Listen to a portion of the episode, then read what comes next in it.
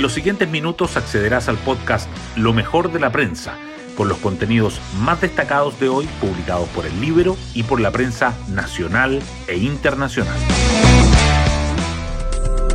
Muy buenos días, soy Pía Orellana y hoy es jueves 18 de mayo del 2023. Ayer se despachó a ley, tras ser aprobada en la Cámara de Diputados, el royalty minero. Ampliamente festejado por el gobierno en sus distintos canales de difusión, el texto es mejor de lo que en principio se pretendía, según declaró la Tsunami, quien además destacó que se acaba con años de incertidumbre. Donde no ocurre lo mismo aún es en la salud. La ley corta de ISAPRE sigue manteniendo en vilo a la industria y a los usuarios. Nuevos proyectos alternativos al del Ejecutivo se han sumado y el presidente Boric, haciendo un giro en su postura original, se mostró abierto a estudiar otras opciones. Hoy destacamos de la prensa. Comisión experta logra acuerdo transversal para destrabar enmiendas problemáticas del anteproyecto de nueva constitución. Ayer subcomisiones comenzaron a votar las enmiendas del borrador constitucional con la idea de sesionar hasta total despacho, aunque el plazo se extendió hasta hoy. Expertos sellaron consensos, desde el Partido Comunista hasta republicanos, para despejar la mayoría de los nudos relevantes, excepto en materias como libertad de elección de salud. Congreso renueva el estado de excepción para el sur y el resguardo de fronteras para el norte el gobierno logró el apoyo de los legisladores para prorrogar el despliegue militar en ambas regiones del país. El trámite fue complejo. 19 diputados UDI votaron en contra de renovar el estado de excepción en la macrozona sur, que cumple un año, argumentando que se requiere un estado de sitio para enfrentar el recrudecimiento de la violencia durante las últimas semanas.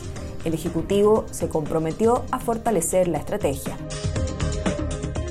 royalty minero es despachado a ley con amplia mayoría y sector valora fin de incertidumbre.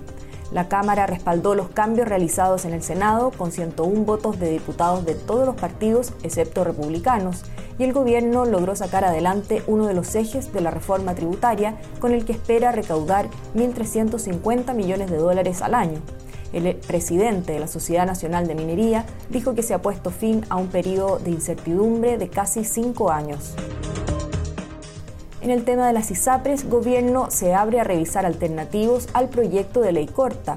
El presidente Boric afirmó estar disponible para escuchar opciones a la propuesta gubernamental, pero reiteró que el fallo de la Corte Suprema debe cumplirse. El Ejecutivo es crítico de la reforma impulsada por senadores e incluso no descarta llevarla al Tribunal Constitucional. Ayer diputados propusieron mecanismo voluntario de compensación a afiliados con acciones o bonos. Salario mínimo avanza a último trámite en Cámara de Diputados con reparos de la oposición.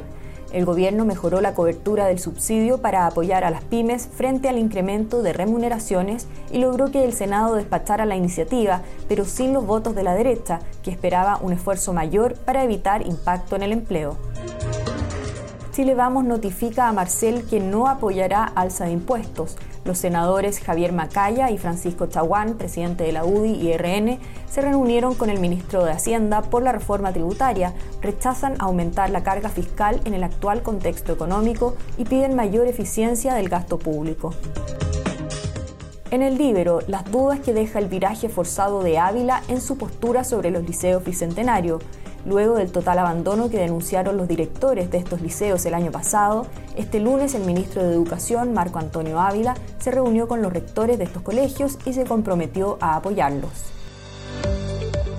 Las críticas diversas que recibe Pedro Pascal por su nueva cinta con Pedro Almodóvar el western Extraña Forma de Vida, estrenado ayer en el Festival de Cannes, presenta a dos amantes que se reencuentran luego de 25 años en el desierto.